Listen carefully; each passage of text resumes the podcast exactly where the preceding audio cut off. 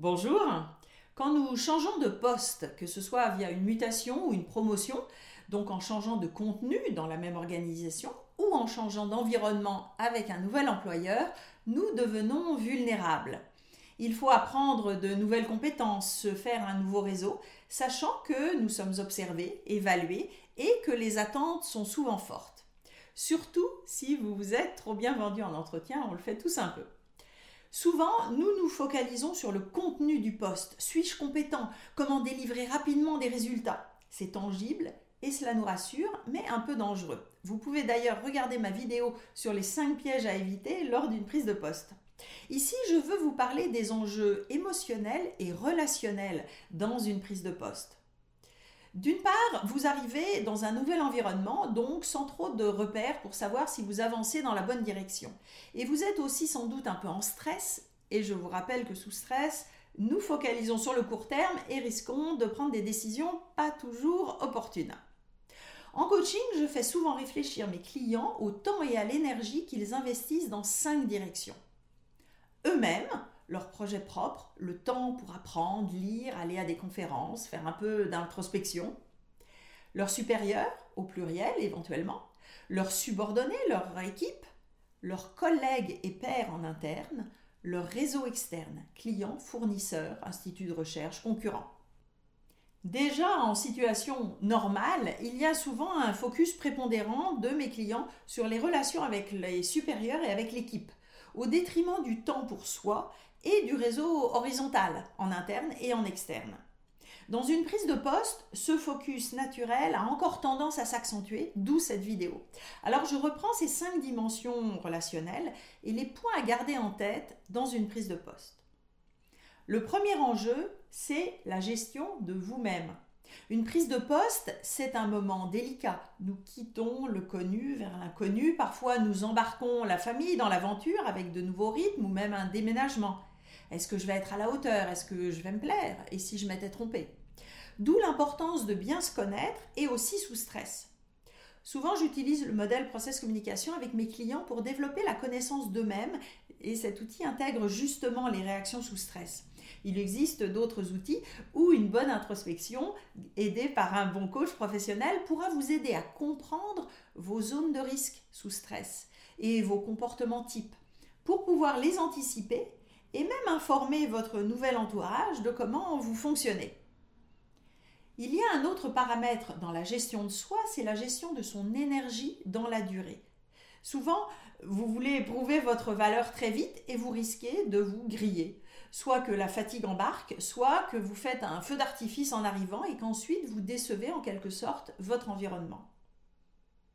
Le deuxième enjeu, il s'agit de gérer les attentes de votre ou vos supérieurs. Ce sont eux qui vous évaluent et qui décident de votre évolution. Donc il s'agit de les satisfaire et la satisfaction, cela se fait en fonction des attentes.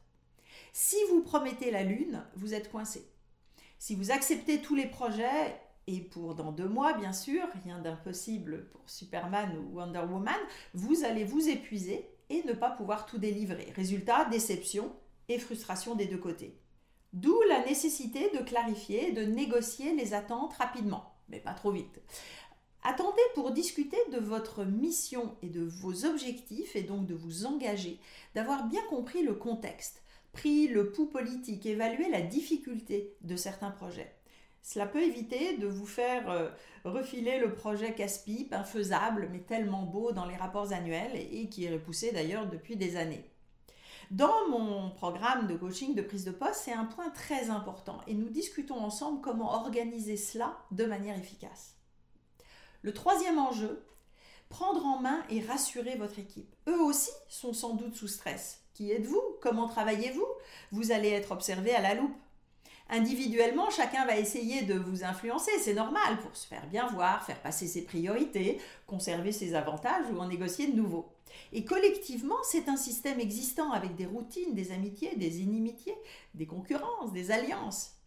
Je vous suggère de faire très vite, dès la première semaine, un premier tour de rencontre individuelle avec les membres de votre équipe, mais sans rentrer dans le contenu des postes avec une présentation mutuelle et deux ou trois questions pour voir comment la personne réfléchit, interagit avec vous et comment elle souhaite travailler avec vous. Idéalement, Posez les mêmes questions à chacun et notez les réponses pour pouvoir analyser cela au calme ensuite. Plus tard, vous pourrez planifier des rencontres de travail plus approfondies et rentrer dans les missions et projets de chacun. Quatrième enjeu, construire votre réseau interne.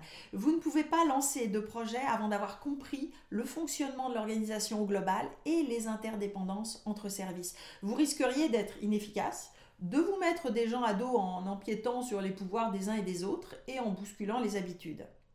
Vous allez avoir besoin de partenaires et d'alliés pour comprendre le système dans ses différents aspects techniques, relationnels, culturels, politiques. Agissez de manière méthodique comme avec votre équipe. Des prises de contact individuelles avec présentation mutuelle et deux trois questions pour ouvrir la discussion et la collaboration. Comment vos collègues, vos pairs voient vos propres enjeux, vos priorités, comment ils souhaiteraient travailler avec vous, sans leur promettre trop vite quoi que ce soit, bien sûr, autrement vous vous piégez vous-même.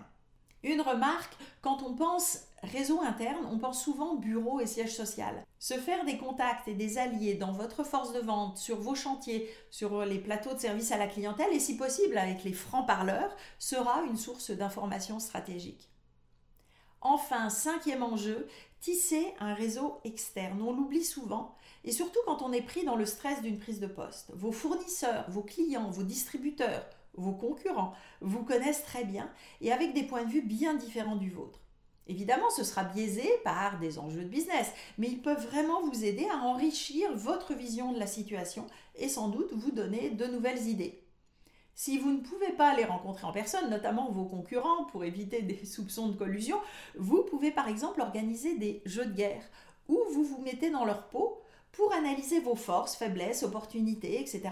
de leur point de vue. Un outil très utile et pas seulement pour la période de prise de poste. Donc voilà les cinq enjeux et directions de travail, enfin à mon avis, à garder en tête pour votre prise de poste.